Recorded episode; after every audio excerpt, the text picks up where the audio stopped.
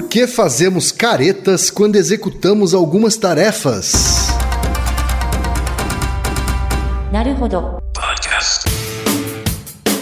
Bem-vindo ao Naruhodô, podcast para quem tem fome de aprender. Eu sou Ken Fujioka. Eu sou Altair de Souza. E hoje é dia de quê?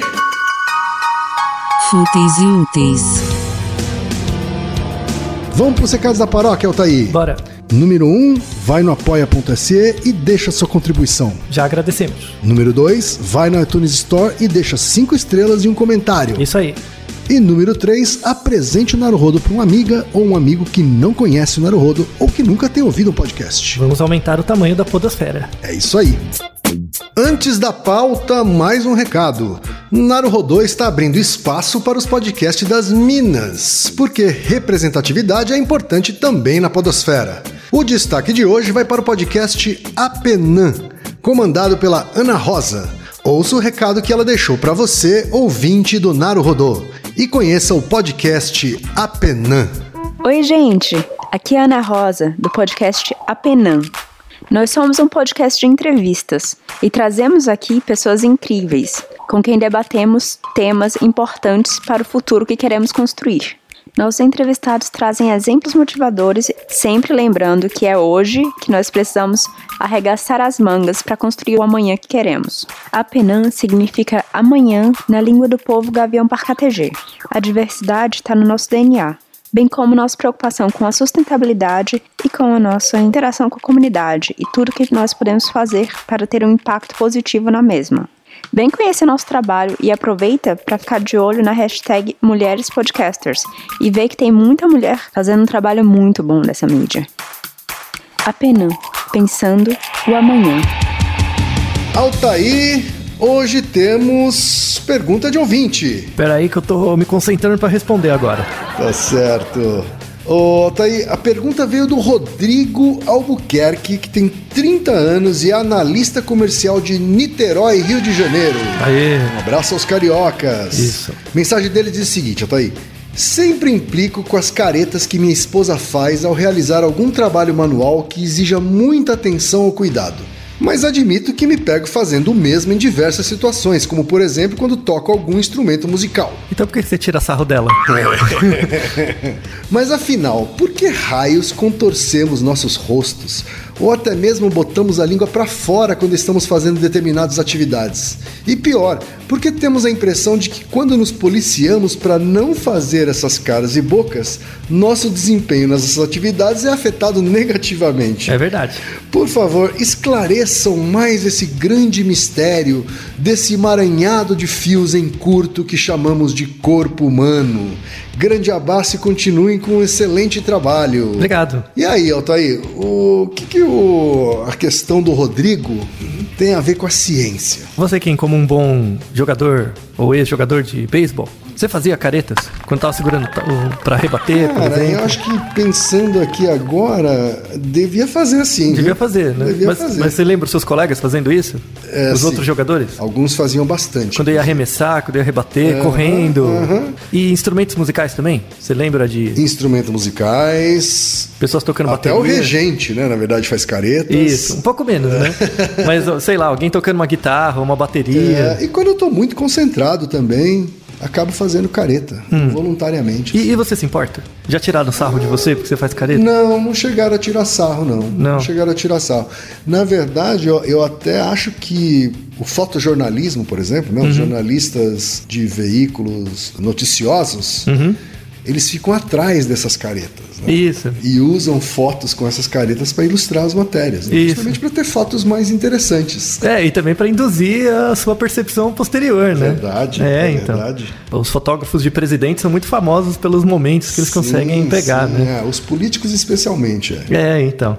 Vamos falar de um. Para explicar, dar resposta ao nosso ouvinte, Uhum. vamos falar sobre uma coisa muito clássica do cérebro, né? Que é uma representação, uma, uma metáfora mesmo, de uma parte do cérebro, que é o córtex motor, principalmente, que é a metáfora do homúnculo. Homúnculo. Não sei se você já ouviu falar. Eu já ouvi falar em furúnculo, homúnculo não. No homúnculo não? Então, o homúnculo é uma coisa que você ouve bem no quando você começa a estudar neuroanatomia, bem no começo mesmo, assim. É, ou às vezes no ensino médio ou no começo da, da faculdade, quando você faz cursos de biológicos. O homúnculo, ele é uma representação das proporções das áreas do córtex motor, principalmente do córtex motor, que são destinadas às extensões do corpo. Então, por exemplo, não existe uma proporcionalidade entre o tamanho dos membros que a gente tem e o tamanho da área cerebral utilizada por eles. Então, por exemplo, a nossa mão, o tamanho formal da mão, tem uma certa proporção frente ao corpo. Sim. Mas a proporção do cérebro que é utilizada para dar conta dos movimentos e da- das sensações da mão é muito maior. A gente vai deixar na descrição uma fotinho do homúnculo. Né? Esse homúnculo é um bichinho que tem mãos extremamente grandes. Assim, a mão é gigantesca. Ou seja, as mãos é o meio que, principalmente você vê em crianças pequenas, é o meio pelo qual ela acessa o mundo. Né? Então, é, além da mão, tem outras áreas que usam grandes partes do cérebro, assim, de superfície cortical, que é o- a boca e a língua. Certo. Né? Utilizam muito, muito mesmo, proporcionalmente muito mais do que o tamanho delas. Né? Então, e esse boneco, ele tenta representar o tamanho o tamanho de área cortical do cérebro Isso. relacionado com cada membro. proporcional ao membro. Isso. Então, se você pegar, por exemplo, quanto de área do cérebro é utilizado para sentir o pé, é bem pequenininho. Sim. Então, já a mão e a boca é muito grande, o olho também, né? Uma parte do olho. Inclusive tem Por até esse boneco fica parecendo um ser deformado. todo deformado, isso com umas mãozonas enormes, uma bocona. Bocona, uma lingona. Isso, e o corpo todo esquisitinho, né? Aham. Tem até gente que gosta de neuroanatomia que compra o homúnculo como um bichinho mesmo, Aham. né? E isso mostra uma coisa interessante, que a, o cérebro, pelo menos a estrutura anatômica do cérebro, foi moldada pela seleção natural em função do uso do corpo. Então a gente usa muito as mãos e a boca, principalmente quando é criança, né? Que é o meio de acesso entre o dentro e fora, né? A boca. É interessante também que alguns trabalhos até mais recentes mostram que, diferentemente de outras áreas, por exemplo, a área das mãos é grande, mas é toda concentrada. A área da boca também, dos olhos, das costas, enfim. Mas a a área relacionada aos genitais tem duas áreas separadas. Uma delas, uma área cortical, é relacionada com a estimulação sexual e outra com dor. Então, não são as mesmas áreas no cérebro que são relacionadas com a estimulação sexual e com a dor. Então, você levar um chute no saco, no caso do homem, é diferente de ter uma estimulação. É codificado diferentemente no cérebro. Né? É a única exceção. É uma das únicas... e, e a área, proporcionalmente, a área relacionada aos órgãos genitais no cérebro também é pequena, não é muito grande. Mas aí, é, levando isso para a pergunta, quando você está fazendo uma atividade motora, né? Então, supondo que seja uma atividade motora difícil. Então, imagine você tocando uma bateria, mesmo com muita prática, né? Às Sim. vezes você toca uma peça difícil, ou um piano, ou uma guitarra, ou mesmo jogando bola, correndo, fazendo alguma tarefa que exija precisão e, e cuidado. O que, que acontece? O córtex motor ele fica muito ativado, né? Ele tem muita, muita utilização. Tanta utilização que, por exemplo, imagina que você está mexendo, colocando uma agulha, uma linha numa agulha, né? Como precisa de muito controle fino de movimento, o que que acontece? A área motora relacionada à mão é muito ativada, mas os- o- ela não é 100% especializada. Então, é- não é como se todos os feixes nervosos saíssem da sua mão e estimulassem a área cerebral da mão Sim. né? Os neurônios eles estão um encostadinho no outro. Então, às vezes, o pulso elétrico que vai para uma área acaba induzindo o funcionamento da outra. Certo. Né? E acaba provocando algum movimento involuntário. Exato. E então, e se você olhar no homúnculo, a área da boca é do lado da mão. Certo. Então, E ambas são grandes. ambas são grandes. Então, se você está fazendo uma tarefa que dá um overload mesmo da atividade da área relacionada à mão, acaba estimulando áreas próximas, inclusive a boca. Certo. E aí por isso que tem gente, principalmente, que bota a língua para fora, né? E como o nosso, como nosso ouvinte comentou, se você tentar não colocar a língua para fora, você faz a tarefa pior. Por quê? Porque você vai precisar utilizar a capacidade do cérebro para inibir o fato de pôr a língua para fora. Claro. Logo, você está gastando aquilo que você devia utilizar. E aí fica pior. Certo. Entendeu? Não tente se controlar. Põe a língua para fora mesmo, que você vai fazer melhor. Faça caretas e tal. Tanto é que os esportistas profissionais, eles não estão nem aí. Tipo, eles, o objetivo deles é fazer o gol, é acertar, enfim. Então eles não estão nem aí pra careta, né? E é importante mesmo. O olho também é uma região que a gente acaba. Isso, então você fazendo, né? franze a testa. Franze a testa, fecha um dos olhos. Isso. Assim, a- às vezes não tem nada a ver com a visão, mas você acaba mexendo. Assim, É, né? as mãos, inclusive. Às vezes tem uma, uma tarefa, por exemplo, de precisão com uma mão, a outra fica meio boba, assim, também. Sim. Né? Ela não fica necessariamente parada. Principalmente você vê essas coisas no rosto, mas o corpo inteiro. Por exemplo, você está fazendo uma tarefa que é tricotar. Ou, ou pense que você não sabe tricotar ainda, né? Você não tem muita prática. Você está aprendendo, às vezes sua perna fica mexendo, fica balançando. Então é, é, é meio que um uso associado de outras áreas quando você está focando muito, né? Então, basicamente a, a razão é essa, porque você tem uma ativação de áreas associadas com a área que você está utilizando muito, né? Isso mostra é um gancho sensacional para mostrar um- uma coisa que em geral as pessoas não têm muita ideia que acontece no nosso cérebro. E isso é uma coisa do senso comum, né? Que a gente vai tentar quebrar aqui. As pessoas acham que o cérebro ele é meio que um filtro de informações. Então todas as informações vêm do mundo, o seu cérebro filtra e aí ele devolve uma resposta. Ele processa as informações e devolve. Isso é uma coisa bem inicial de neuro, neurociência e neurofisiologia. Você tem dois sistemas, né? O primeiro é o sistema bottom-up, né? Que a informação entra, é codificada no seu cérebro. Então ela vai de, de fora para dentro. E você tem o top-down, né? Que é o cérebro que produz a resposta, tá? O interessante é que quando você é bebê, bem pequenininho, a maior parte das informações são bottom-up, né? Então o mundo É estimula uma grande você esponja de, de estímulo, assim. no início, mas mais ou menos, porque o, os- o mesmo bebê recém-nascido ele já nasce com sistemas top-down. Ele já nasce com uma pré-ativação, tá? Então, na verdade, o, o desenvolvimento do- da criança ou mesmo do, do adulto, o cérebro tem um papel muito importante para inibir coisas. Então, tão importante quanto é, responder a estímulos é você inibir, responder a estímulos inibindo outros. Tá? Só para vocês terem uma ideia. As pessoas acham que a maior parte do uso do cérebro é para pegar informações de fora e codificar para dentro. Não é verdade. Quase 3 quartos do uso do cérebro não é para pegar informações de fora e para dentro. É para transmitir informações que o cérebro já tem. Então, conforme você vai ficando mais velho, você vai moldando o mundo à sua imagem. É é uma coisa engraçada mesmo.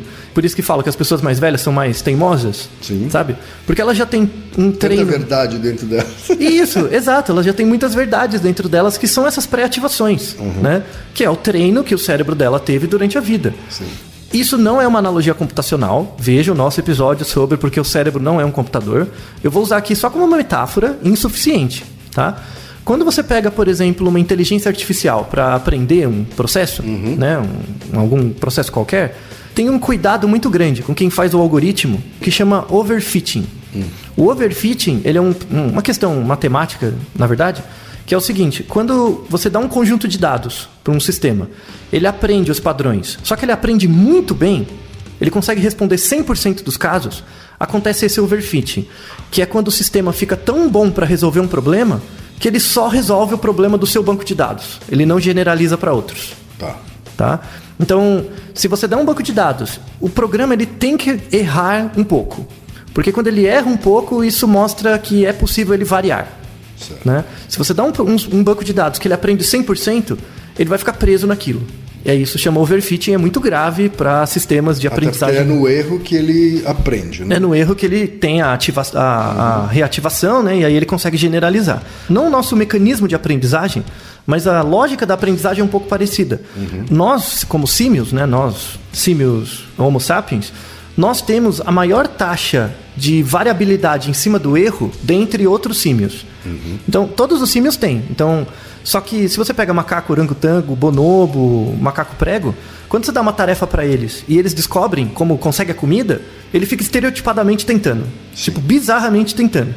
Quando você muda a regra do jogo, ele fica putíssimo, assim, até. E, e ele tem uma fase reativa muito grande até tentar começar a variar, variar de novo. Os humanos não são assim. Mas o- o- os macacos, eles não aprendem que a regra pode mudar? Não, eles têm muita dificuldade. Eles aprendem a regra e uma vez eles fixam nela, loucamente. Quando a regra muda por alguma razão, ele passa por uma desadaptação muito grande. Os humanos, principalmente as crianças pequenas, têm uma variabilidade, uma adequação mais rápida. Os humanos também não gostam tanto assim de mudança de regra, né? Não, não, então. quando eles são mais velhos. Quando eles são pequenos, em geral, é, sempre quando você dá uma tarefa para uma pessoa, ela vai tentando, mas ao mesmo tempo, mesmo quando ela descobre a regra, ela varia. Ela tenta outras coisas fora do padrão para ver se ela consegue melhorar o ganho dela, o payoff. Os, os sistemas de aprendizagem de máquina tendem a fazer o mesmo. É, é isso que gera, por isso que eles são tão eficientes e geram tantos benefícios, né, no sentido de economizar trabalho. O nosso cérebro, isso é importante. A maior parte do uso do cérebro é para inibir estímulos, não para gerar estímulos. Tá? E aí eu, eu gostaria de usar a pergunta do nosso ouvinte também para falar especificamente de uma área do cérebro. Eu vou falar de uma área ligada ao comportamento motor, tá? Que é uma área chamada é, núcleos da base. Isso é só para dar um exemplo de como o nosso cérebro funciona. Tão importante quanto gerar estímulos é barrar outros. Tá? Eu, eu quero deixar. A, a mensagem desse episódio é esse. Então, você coloca a língua para fora quando tá tocando bateria, não é porque você quer, é porque o seu cérebro não dá conta de inibir. Sim. Tá? Então, tem É que. essa proximidade que a gente falou, física, física das os áreas. neurônios Isso. que estão relacionados às mãos e à boca. E a no língua, é, é, Uhum. isso, exato. Mas isso vale pra tudo, na verdade, tá? Então pega alguém, por exemplo, pega alguém tocando bateria, a pessoa coloca a língua pra fora e, e ela não consegue evitar, né? E não é pra ela pensar nisso. Agora pense em alguém, uma pessoa que tem paralisia cerebral. Quando ela tem uma paralisia cerebral, isso pode ser eliciado por vários tipos de problema, trauma, nascimento, enfim. É mais ou menos a mesma coisa. Ela tem, ela, a cognição dela é perfeita, só que ela não consegue evitar o movimento, porque o cérebro, em algumas áreas, depende da lesão, não tem controle inibitório do movimento. Por exemplo, para você conseguir andar adequadamente, você tem que ter certas estruturas neurais para propiciar o movimento, ao mesmo tempo que você tem que ter outras que inibem Certo. tá?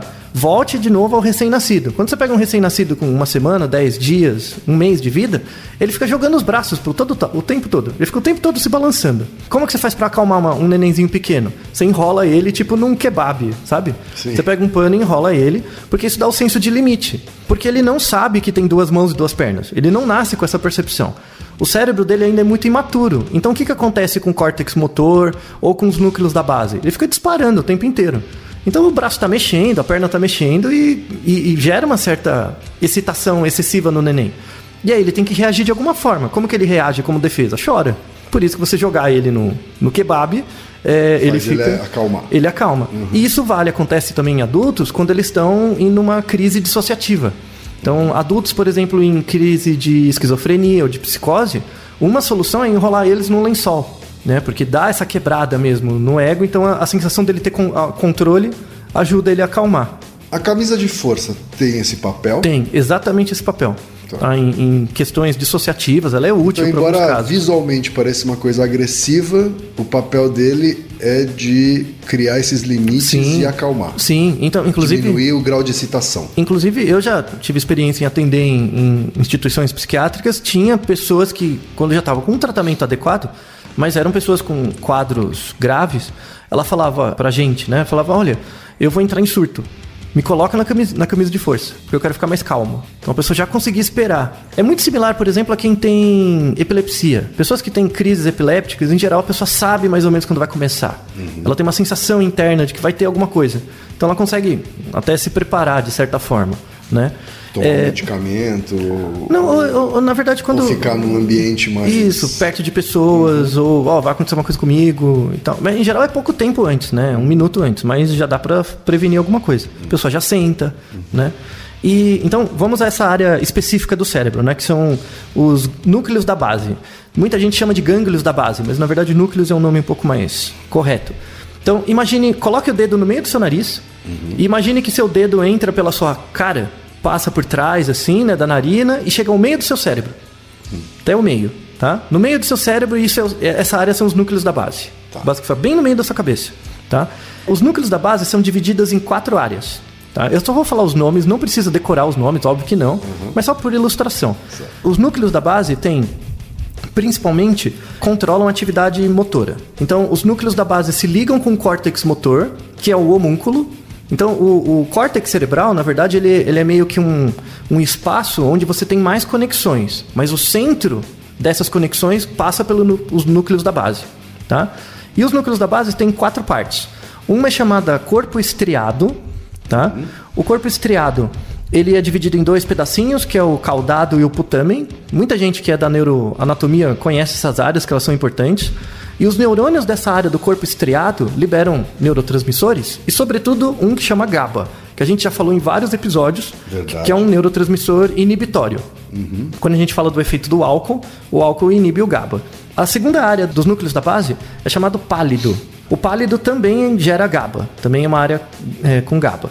A terceira área é chamada substância negra, que é uma área que tem dopamina. Essa dopamina ela é excitatória, ela não é inibitória. Então lembra que GABA reduz a atividade, a dopamina aumenta, tá?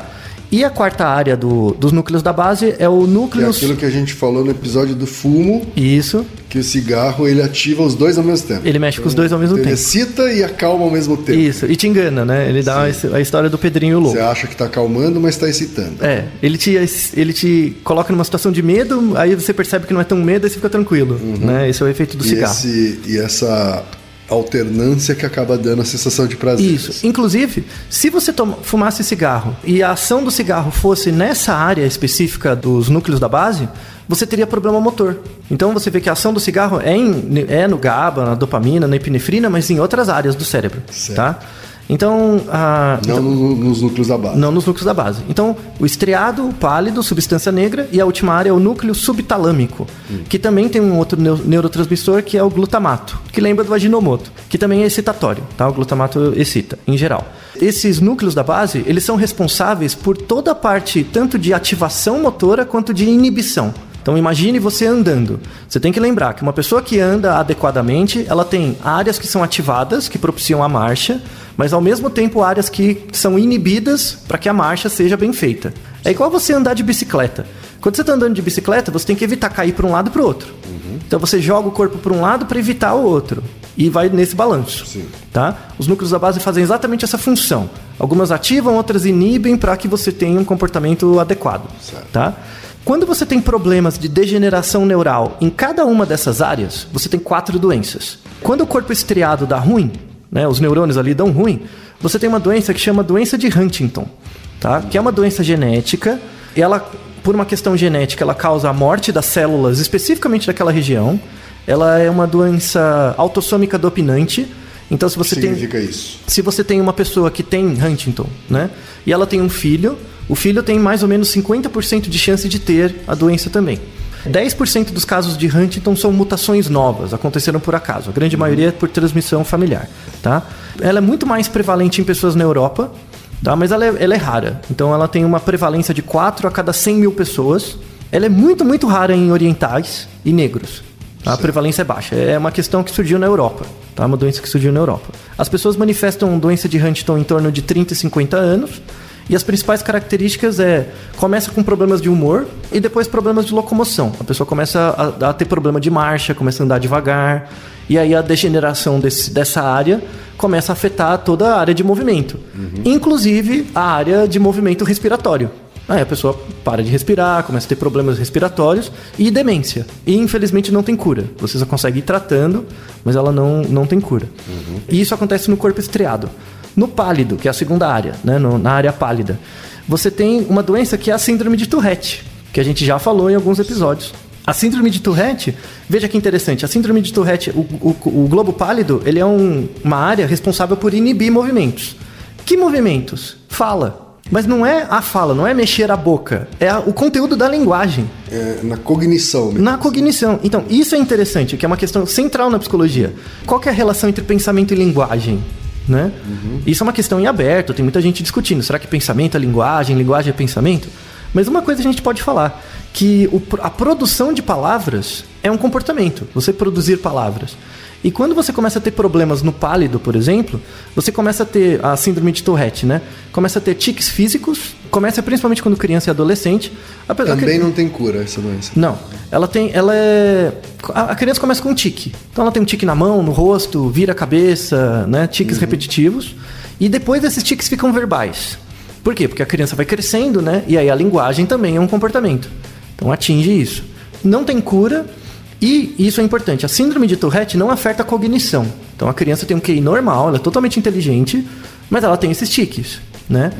E posteriormente, com o desenvolvimento, o Tourette pode ser associado com outros distúrbios, como o TDAH e o transtorno obsessivo compulsivo, que é o mais comum.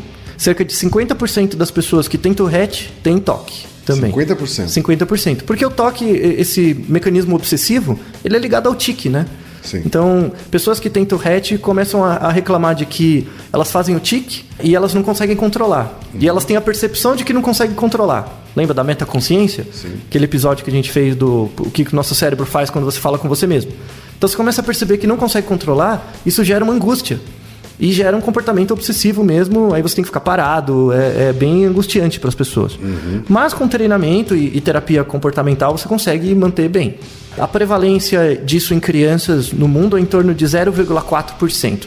Porque é uma doença que não afeta a inteligência. Não. pessoa, né? Não, não afeta. Mas afeta o movimento. E aí, como afeta o movimento, afeta a percepção dele. E aí tem é, alguns comprometimentos. Tá? Quando você tem problemas na substância negra, né? Isso gera a doença de Parkinson. Tá? Que é bem comum, que é uma degeneração dos neurônios da substância negra. O Parkinson é caracterizado por tremor, a pessoa começa a tremer, principalmente as mãos, lentidão de movimentos e na fase avançada começa a ter demência. Tá? Porque aí toda a área da substância negra que é ligada com o córtex pré-frontal, que, que é relacionado com julgamento e tal, começa a ser comprometido. Até lá também a inteligência não é É necessariamente preservado. afetada. É, é preservado, só na fase final. Tem uma boa porcentagem de casos que é uma questão genética, mas ainda não é bem determinada que genes e quais. Mas tem muitas causas ligadas a pesticidas. Então, o uso de pesticida em fazenda é muito relacionado com doença de Parkinson quando a pessoa fica mais velha, porque o- os pesticidas afetam essa área, sobretudo a substância negra do cérebro, e lesões. Tipo, bater o carro, alguma, algum TCE, né, afeta também a estrutura Que dessa é área. TCE. É, trâneo, Diga é, para os nossos ouvintes. Trauma crânioencefálico. Tá. Trauma crânioencefálico. Bateu a cabeça. Certo. Muito comum, boxeador. Né? Veja o Muhammad Ali, que morreu de Parkinson, né? É, de complicações do Parkinson. Claro. É muita pancada na cabeça, tá? E ah, o interessante do Parkinson é que as pessoas acham que como é uma degeneração, parece que tem áreas que vão sendo menos ativadas, né? Mas ao contrário. Ah, o Parkinson acontece porque tem áreas cerebrais que inibem, só que elas são destruídas. Então é ativado demais. Tá. É meio que o movimento da criança recém-nascida. Sim. Então a criança recém-nascida fica se batendo, se mexendo, é o, o- a pessoa com Parkinson. Tá? Então a área que devia inibir esses movimentos de forma motora não consegue mais porque foi destruída. E o truque de enrolar um lençol funciona também? Não, não funciona. Parkinson? Aí o que, que você faz? Você toma um- uma substância que chama levodopa. Né? Ou seja, é química a solução. Isso. Você aumenta a, a concentração de recaptador, de dopamina, enfim, e aí diminui os sintomas. Mas chega uma hora que a degeneração é tão grande que não funciona mais. E em alguns casos, aí depende de indicação, eles fazem inclusive uma neurocirurgia. Eles colocam um eletrodo no cérebro, bem profundo, no cérebro da pessoa, nessa área né, da substância negra, com uma bateria. E essa bateria fica dando pulsos elétricos para ativar a área. E aí os movimentos diminuem muito. Você tem trabalhos muito legais de pessoas com Parkinson grave, liga um botão que está ligado no cérebro dela, ela para de mexer. Né? Fica constante o movimento de novo. E o Parkinson começa a partir dos 50 anos, tá? Para mostrar que, de fato, do, do mesmo jeito que a gente precisa movimentar o cérebro, a gente precisa inibir outras coisas, né? Sim. E aí, por fim, a última área, que é o núcleo subtalâmico, tem uma doença muito rara que chama hemibalismo. O hemibalismo, ele é grave, ele é caracterizado por movimentos abruptos. Então a pessoa está parada, de repente o braço sobe, sabe? Como é que escreve isso, Altair? Porque é um- essa já é mai- menos conhecida, né? É, o hemibalismo é com H. Hemibalismo. Principalmente movimentos do braço e da perna, tá? Ou de outros membros. Mas, mas a pessoa tá parada, o braço dela levanta. Assim, dá um espasmo. Mas não é um espasmo só de tremer. Levanta mesmo. A perna chuta, sabe? A pessoa cai. É- Do é- nada, assim. Do nada. Tá? Esse hemibalismo, ele é muito Mesmo sem estímulo. Sem estímulo nenhum. Por quê? Porque a área inibitória não, não consegue inibir. Tá. E aí dá um tranco, né? E aí isso é gerado principalmente, as formas mais comuns é por infecção. Às vezes a pessoa tem uma infecção no cérebro e compromete uma área. Trauma também. Tumor, principalmente. É muito raro acontecer por uma- um problema genético congênito, porque aí é muito incapacitante. Então imagina você na cozinha, por exemplo, com uma faca. E de repente tem esse movimento, você fura o olho de alguém, o Sim, seu. sim. Então a- pessoa precisa, não pode dirigir, ela precisa estar em cuidado constante. Né? É muito grave. E aí- Afeta a inteligência essa doença? não, mas o tratamento afeta. Então, para você tratar, porque ela é incapacitante mesmo, você não consegue fazer nada, você tem que tomar risperidona, que é um, um remédio inibidor de dopamina, mas afeta o cérebro todo, inclusive a área que você está tratando. Entendi. Então, pode comprometer algumas outras funções cognitivas, né? Principalmente o tratamento a longo prazo Ele não tem uma atuação. local.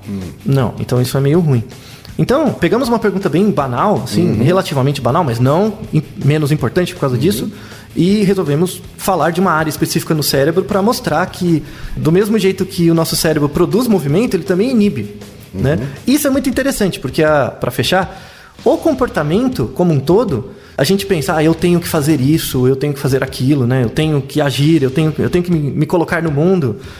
Tão importante quanto você saber o que você deve fazer na sua vida, você tem que, com o mesmo afinco, pensar no que você não deve fazer, né?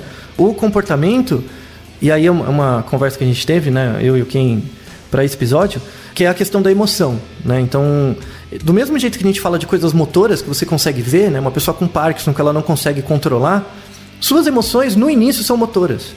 Tá? As emoções estão no corpo, elas são o seu corpo. É a diferença da emoção e sentimento. A gente falou isso em vários episódios. Né? Um deles é, é porque tem, o que são doenças psicossomáticas. Você pode ouvir lá atrás. Sim. Mas o, o, as emoções são no corpo. As emoções é um produto do seu corpo. Quando você nasce, você a emoção é só um, uma produção física. Então ela é como se fosse um interruptor. Ou você chora ou você não chora. A partir do momento que a satisfação é atendida, né? Você está com fome, você chora. Ganha comida, automaticamente você para. Você está com desconforto interno, está com gás, né? Aí você arrota, volta, para de novo. Então parece que a- a- os bebezinhos são muito binários, né? Sim. Mas o- a noção de eu nasce nisso, na- na- na- no desenvolvimento do cérebro em construir, transformar esses interruptores que são inatos, né, que é o top and down, né, em dimmers. Você transformar Você ter essa sintonia fina. esse controle fino. E isso em psicologia é chamado de teoria de autocontrole. Você ter autocontrole é você conseguir desenvolver, transformar esses, essas coisas impulsivas em dimmers, né? Isso é fundamental para as crianças. Então, você tem que dar limite para elas. Você tem que. Eu sou muito chato, né? Você, você realmente tem que falar. O seu único direito na vida, moleque, é obedecer.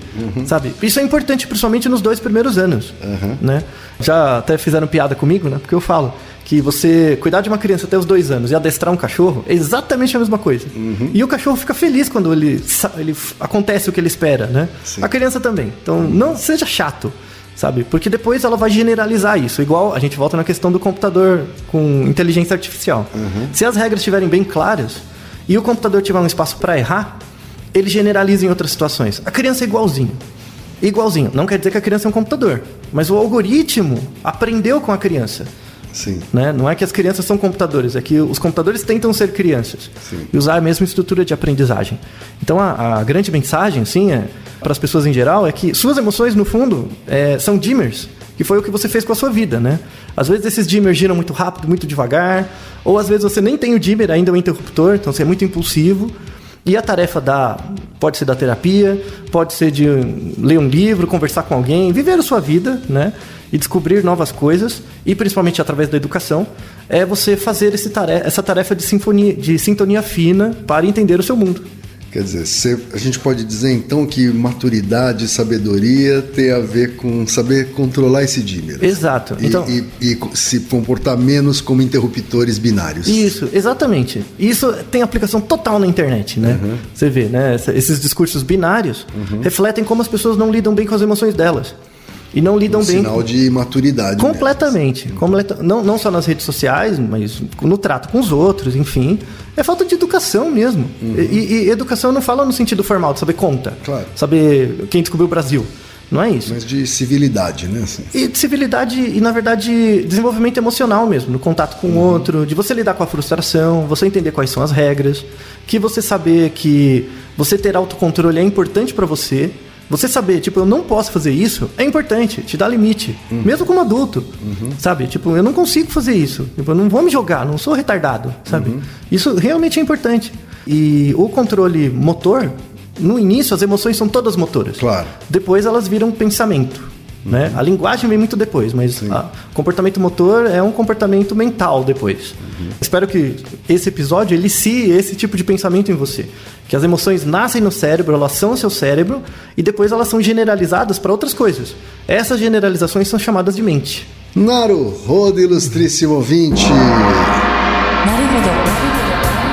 Você sabia que pode ajudar a manter o Naru Rodô no ar? Ao contribuir, você pode ter acesso ao grupo fechado no Facebook e receber conteúdos exclusivos. Acesse apoia.se barra Podcast. E você já sabe, aqui no Naruhodô, quem faz a pauta é você. Você tem alguma pergunta pra gente ou quer comentar algum episódio? Escreva pra nós. podcast@naruhodô.com.br. Repetindo, podcast@naruhodô.com.br. e lembre-se, mande nome completo, idade, profissão e a cidade de onde você está falando. É isso aí. なるほど